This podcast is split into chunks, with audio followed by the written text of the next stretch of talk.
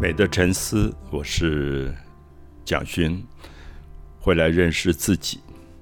啊，今天很高兴要跟阿佑谈最近很多朋友去看的宫崎骏的《苍鹭与少年》。对啊，阿佑太兴奋了，迫不及待。真的，我想要跟老师谈这个，其实好久了。其实我我看完的时候，我没有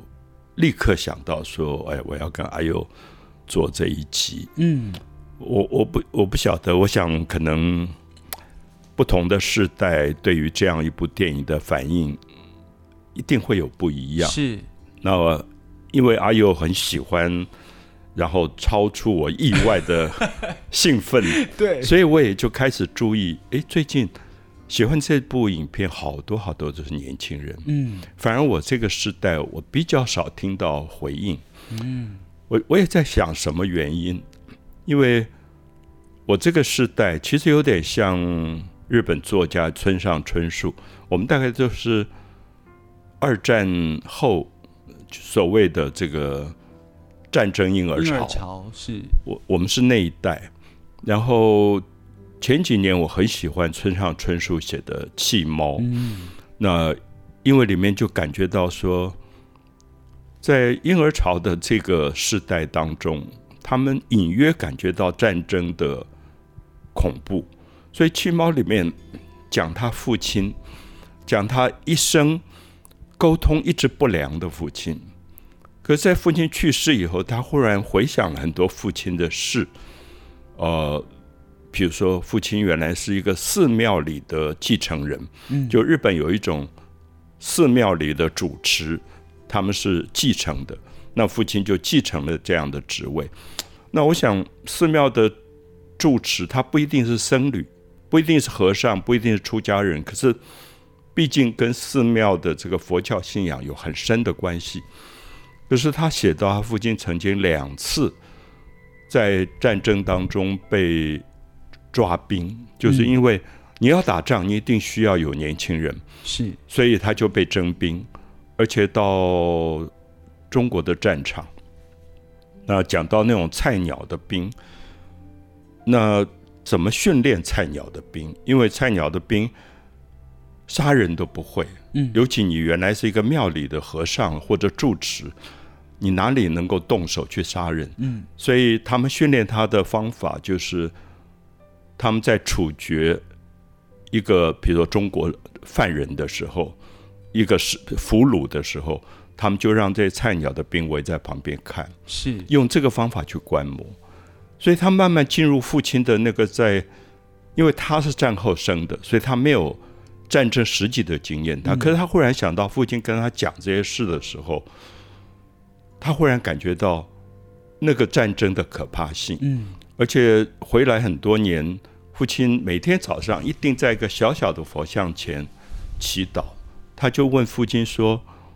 你在为谁祈祷？那父亲就讲说：“我为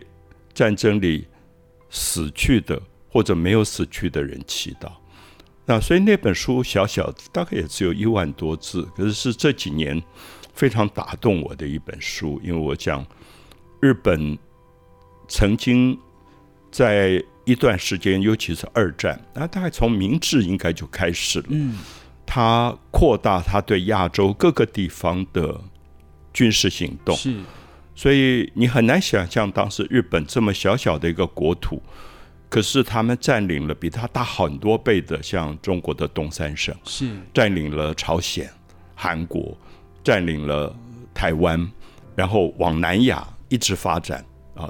整个的婆罗洲这些地方，甚至我们听到的塞班岛，大概都发生非常惨烈的这种战争。是。那现今天，如果我们用这个角度去看宫崎骏拍这部电影所依据的一个很重要的日本文学作品，就是基野原三郎的原著，就是他在一九三七年写的。对，你想你想怎么样活出活出你怎样的人生？那我觉得这个名字有点拗口，所以宫崎骏可能后来把它改成《苍鹭与少年》。是。那我想，台湾很多的读者对这本书不是很熟，那好像并不像芥川龙之介呀、三岛由纪夫啊、川端康成这些日本作家这么有名。嗯，可是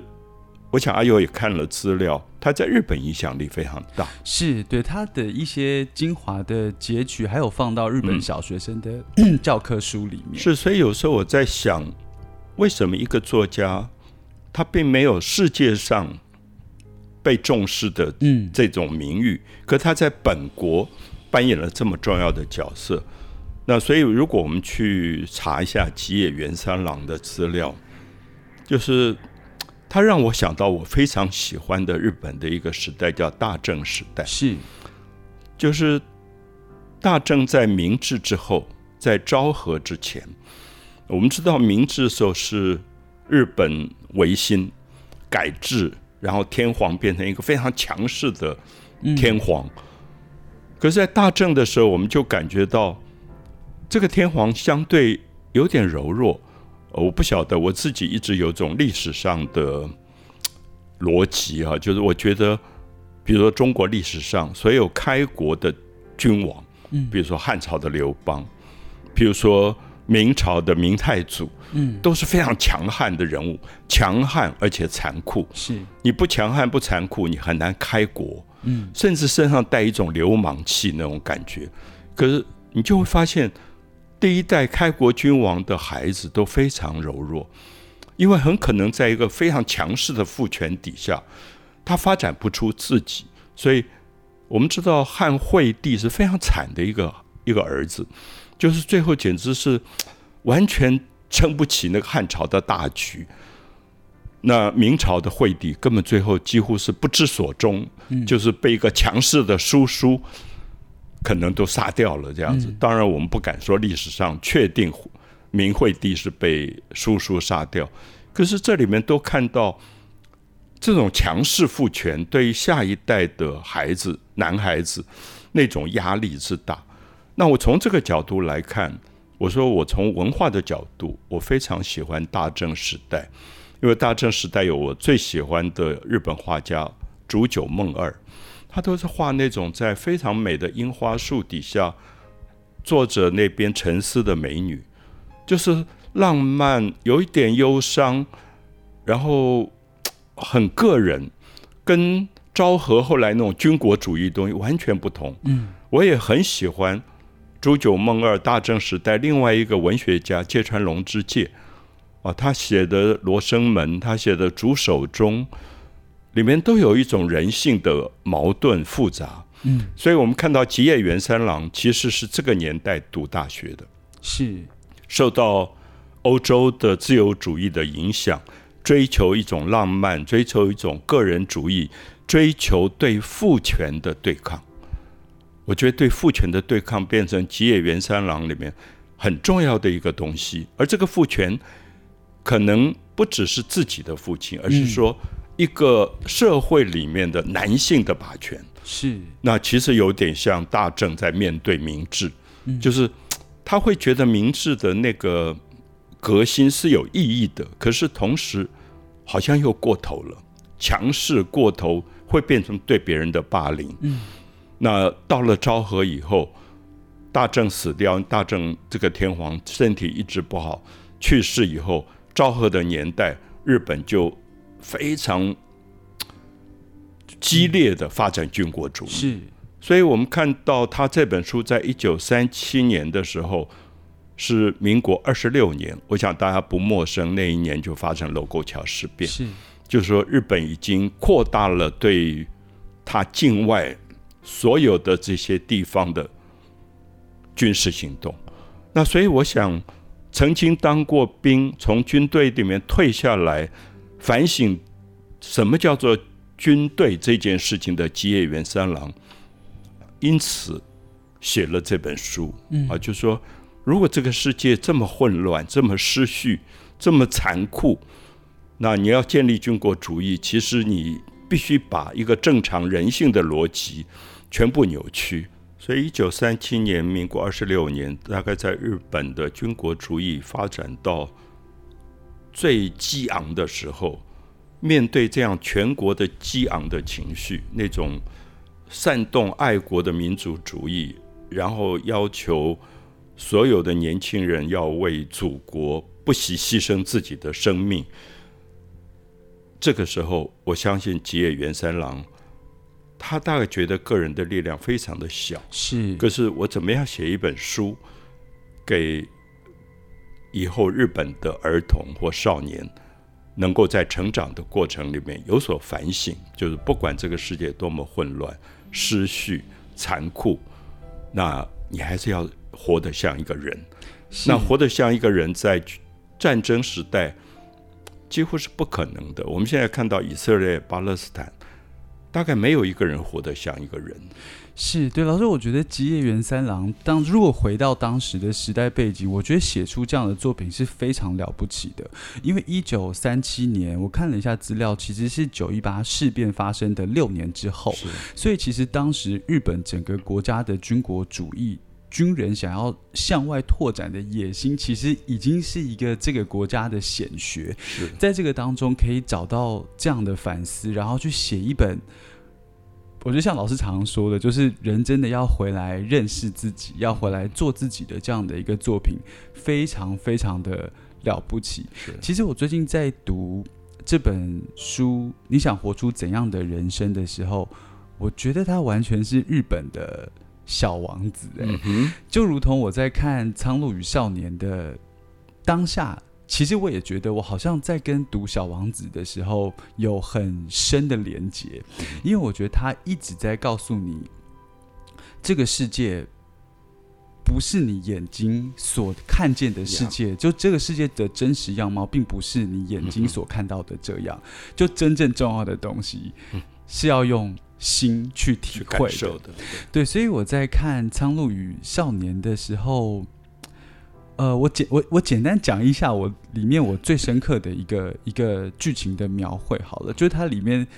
最可爱的就是苍鹭的这个角色。那其实苍鹭在日文里面其实有一个欺骗的意思，好像叫做杀意，好像是一个欺骗的意思，所以它跟少年的。名字真人做了一个对比，一个真，一个假。嗯可是，在这个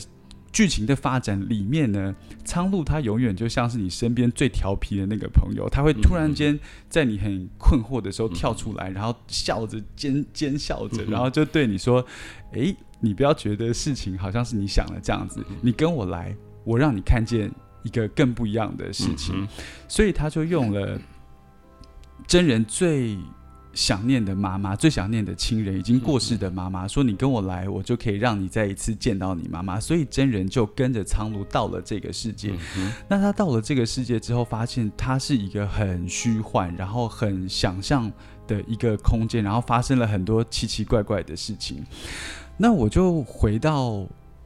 你想活出怎样的人生的这个时代背景，在战争里面写出来的作品。其实我觉得我们所有的人。好像都是在这一片混沌、一片荒谬，在所有的假象的片段里面找到真实的自我。就像在战争里面，没有一件事情是有道理的，没有一件事情是有逻辑的。可是像吉野原三郎像这样子的人，他就可以在这个当中找到了。这样子的念头，然后写出这样的一本书，就如同真人的这个这个少年，他在《苍鹭与少年》的，他也是在一片的混沌、失去亲人亲人的痛苦，然后自我的挣扎跟怀疑当中，被苍鹭引导进了一个看似是谎言的世界，最后在这个世界里面找到了他最真实的自己，然后得到了。自己心灵一个很大很大的抒发，所以我在看的时候有一个很大的感动，是我觉得我们在人生当中，其实我相信大家都会认同一件事情，就我们常常觉得好像在生活周边发生的不好的事情是多过于好的事情的，可是也就是因为这些不好的事情，然后很片段的发生，我们在当中反而可以获得一种。学习或者是反思，从这个一片混乱的世界里面，最终我们也可以像这位少年真人一样，重新找到最喜欢的那个自己。所以我在看，你觉得这是我刚才说台湾现在喜欢这部电影，好多好多是年轻人的原因吗？我觉得可能是 哎，那就太好了。对，我觉得可能是哎，因为我们他们是对现实太失望吗？嗯，因为我觉得年轻的时候，我觉得对现实真的比较容易产生幻灭感，可能经过的事情还不够多，所以当碰到。像刚才说的，就其实我自己也常常觉得，为什么好像不好的事情好像发生了这么多，对好的事情多，但是就是不断的在这个过程当中，你可以从这个看似很对你不友善的世界，然后反而在当中反省，然后找到自我。我在想，可能看《苍鹭与少年》的所有的年轻世代，也好像从这个电影里面可以。反映出了就是自己的人生，而且他也问了你最关键的那个问题：，就虽然这个世界很混乱、很荒谬，可是你想要活出怎样的人生？因为我我不晓得，因为我们一直好像在做世代的这个对话。呃，宫崎骏今年八十二岁，嗯，所以我想你可以算得出来，今年八十二岁的一个创作者，是他是经历过战争的，是那经历过战争，所以他。他完完全全知道，他比村上春树还要知道战争的可怕性。是，所以前几年我看过一个纪录片，就是当时要办呃东京的奥运，那已经好几年前了。然后有纪录片就去采访了宫崎骏，他极力反对，他觉得日本应该走一个非常和平的。然后让全民能够让生活有所改善的，而不是用这种办奥运的方法砸大钱去夸耀自己民族的伟大或国家的伟大。其实我看到我也吓一跳，因为如果今天台湾办奥运，我大概还会蛮高兴。嗯，可是我想他因为经历过战争，他知道国家主义是什么。国家主义常常会借着一个东西。忽然煽动你，你必须为这件事情牺牲。我想他们很害怕这个东西，因为他们真的亲身经历过。就像我们今天在台湾，我去花莲，他们告诉我那边的神风特工队，嗯，是八九岁的少年，他要开一个永远回不来的飞机去撞美国的航空母舰。那我每次站在那个地方，就他们出发的，因为出发前夜。会有女人招待他们喝酒，让他们狂欢一晚，然后这个少年就绑着日本国旗的头带，然后就飞出去。嗯，我们所有看到这些事情残酷的、不合理的，它其实是在当时是被煽动起来，而且我相信当时甚至有属于日本国籍的台湾人，甚至原住民都参加在这个特工队当中。嗯，所以其实战争。不是那么容易去反省，是，所以我才会觉得宫崎骏这样到了八十二岁，觉得身身上有一种使命，必须让年轻一代看到战争的可怕。可是我不知道阿勇有没有看一下这一部电影，在全世界获得非常高的好评，嗯，几乎一面叫好。可是很奇怪，你看到日本的评论刚好两极，所以我也在想。日本是不是还有一个军国的这个阴影？其实没有消除，因为是本国的历史。所以我相信，如果我作为一个日本人，是不是我也有这个矛盾？我要怎么去面对过去日本曾经在二战时候所做出来的种种的事物？它是光荣呢？它是荣耀呢？还是它是应该低头好好反省的一个历史？嗯，所以，我我相信，如果我是日本人，我也我恐怕也不容易做选择。所以我看到的评论就变得很两极，对这部电影，跟我在看到像纽约、伦敦的报道不完全相同。那这部电影，其实我还很想跟阿佑谈的是说，我觉得跟我看到以前宫崎骏像龙猫，嗯，他很单纯，他就在讲一种。孩子的天真，他希望那个赤子之心能够成为度过人类苦难的一个很重要的动力。嗯，可是这一次我看这个电影，为什么我没有像阿佑一开始那么激动？我我觉得里面有一个东西让我很害怕，是里面的鹈鹕跟鹦鹉，是因为他们是宫崎骏电电影过去不太容易出现，就是画面上涌起了一大堆的鹦鹉，嗯，那种寡噪，是我忽然觉得好害怕。就是其实如果你抓到人的心的纯粹，它是很孤独的。过去宫崎骏不太碰这个问题，可这一次他好像大胆的去碰了。可是我觉得那个鹈鹕的残酷跟鹦鹉的那种煽动虚伪，好像我们今天的世界是，而且是一种带着恶意的出现。是，嗯，它象征的意义。因为过去会不会有宫崎骏比较少碰到这个负面的东西，所以我看他电影，我常常觉得那种纯真的感动，真的像一个童话。可是这一次他碰了，可是我现在看到我们。比如在手机里面看到的资讯，有时候你真觉得是鹦鹉，嗯，就所有东西你你分不出真假了，而他们的学舌，他们的制造是非，都让你觉得好害怕。而那个鹈鹕是要吃人的灵魂，是吃生命的灵魂的。那 我看到那个部分以后，我会有一种哀伤，我会觉得。我过去这么爱的宫崎骏，好像我懂他身上为什么那么沉重。就在八十二岁的年龄，是不是他面对的世界觉得越来越疲倦，越来越沉重？是老师，其实我刚刚在想，像鹈鹕、还有鹦鹉，甚至是哇啦哇啦，就是这种画面，嗯，用一样的角色，然后把画面塞满，这个感觉。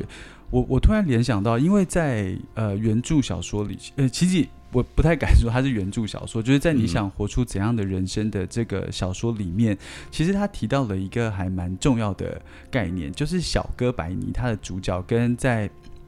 书中的舅舅，他就突然跟他提出了一个一个疑问，他说他觉得。人的存在好像是水分子，我们每一个人其实都是水分子，对，然后都是一滴水滴。可是正因为我们每个人都是那一滴小小的水滴，所以当人群汇集在一起的时候，它变成了一种会更迭的潮汐。就这个社会是我们共同，我们都是一滴水，我们共同组成的，它变成了潮汐，最后变成了一整片的，一整片的汪洋大海。提到这个的原因是，我觉得他真的一再的在强调，就是这个世界的组成，我们不能只用自己的出发点来看这个世界，因为如果我们都是水分子，我们都是这么小的事情的时候。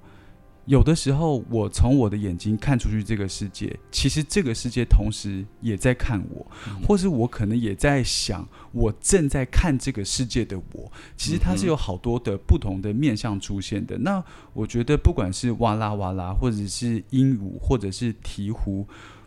不管是善意的群体的汇集，或者恶意的群体的汇集，我觉得宫崎骏好像是想要透过这样子的一个描述来再一次的。告诉我们，其实我们不要只从自己的眼光来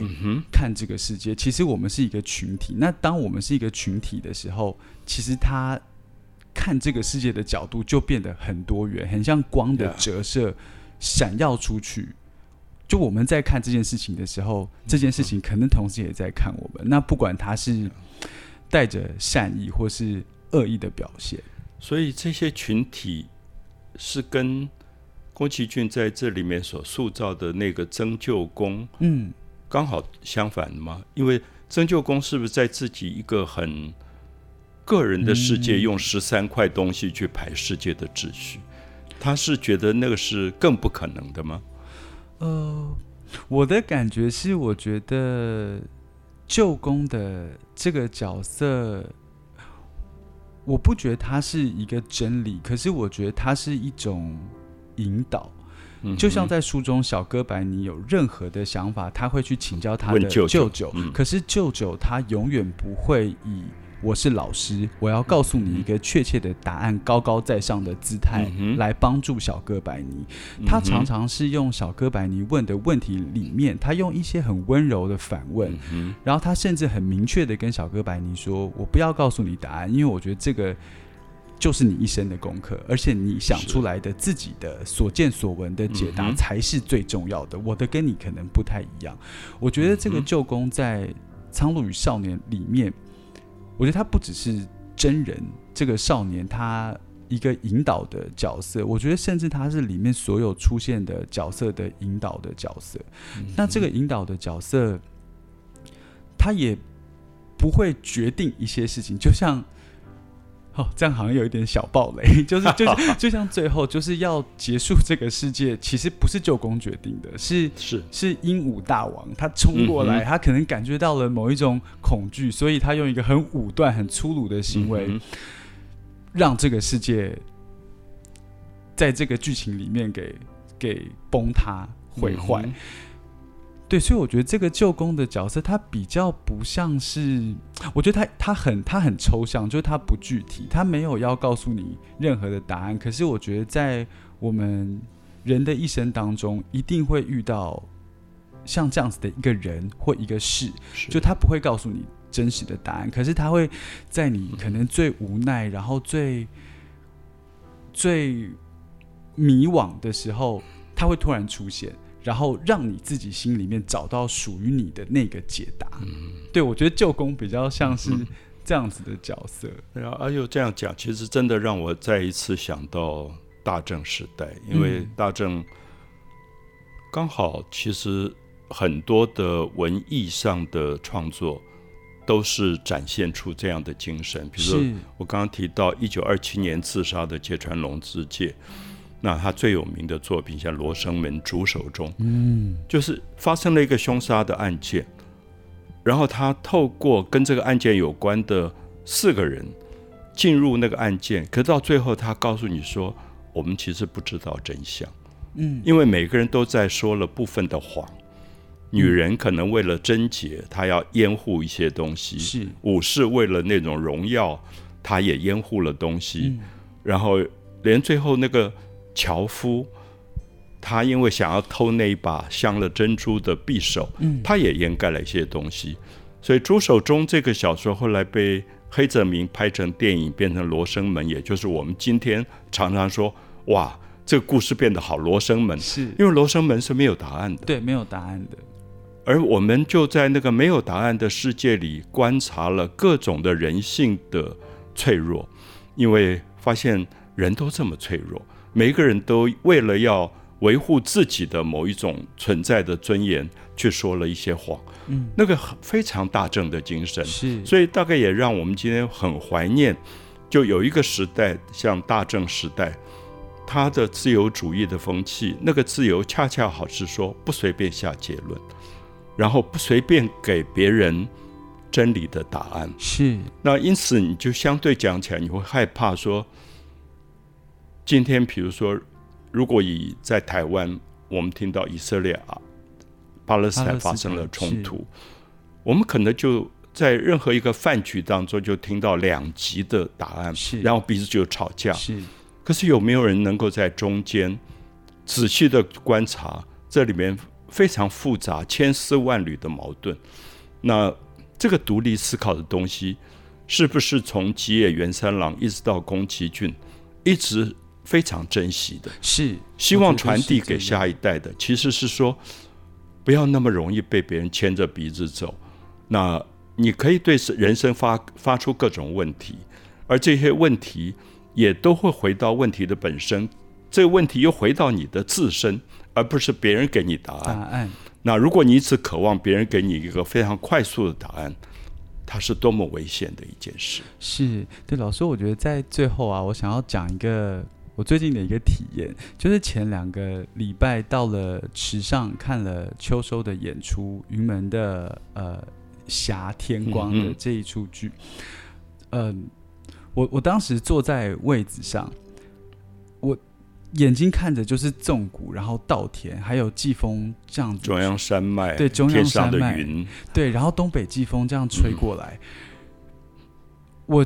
在那个现场我就看到了一只。白鹭从天空这样子飞过去，然后因为那时候季风很吹的蛮强的，所以它就有点这样摇摇晃晃，好像从很远的地方这样摇摇晃晃的来，然后又摇摇晃晃的到很远的地方。然后我坐在那个地方，我那时候可能刚看完《苍鹭与少年》，然后我就开始在想，你没有准备一个弓箭射它？不行，我那时候坐在位置上，然后我就在想说。天哪，他会不会真的那只苍鹭是不是来了？然后我就觉得我那时候的心态好像就真的回到了那个很纯真，可能因为在自然的环境里，我就觉得我好像可以是那个少年。那我就一定要相信他，我就要跟着他走，因为接下来音乐就响起了，然后舞者就开始演出了。我觉得我也进入了那个很奇幻，然后很虚构的那个世界。嗯然后我就。在那个瞬间，我突然就真的热泪盈眶，我还觉得不好意思，怕被别人看见。我看到了，我刚好坐旁边，对我就不敢擦眼泪，然后我就坐在这边。然后在那个当中，我觉得我心里面感受到的那一个美，当下的所有的体验，我觉得真的就好像是，这可能也是我的幻想，但我就真的觉得好像是《苍鹭与少年》里面的真人，在最后他找到了。自己心里面最真实的那个想法一样，就是这个体验，我觉得完全跟《苍鹭与少年》很完美的结合了在一起。我想大家都应该珍惜眼泪是非常非常珍贵的东西。嗯，就是我们的生命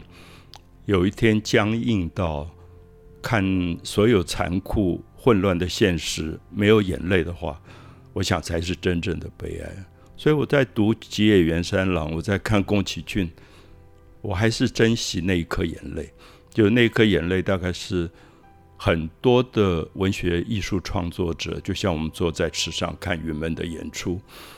那个演出我在国家剧院看多少次，它永远比不上池上。嗯，因为池上的舞台不是一个固定的舞台，它有阳光。没有阳光，有云；没有云，有白露丝；没有白露丝，它是各种变化。所以舞者也在那个经验当中，经验了一个完全自由的、没有答案的一个表演。所以我想，那是池上最可贵的东西。所以我想，在这一次跟阿佑谈《苍鹭与少年》，我想我们都珍惜，就是怎么样子有这样的对话，而。有一天你会发现自己的热泪盈眶，然后你所有东西都解开了，你所有的烦恼或者所有对现实上的幻灭感，你刹那之间都没有了。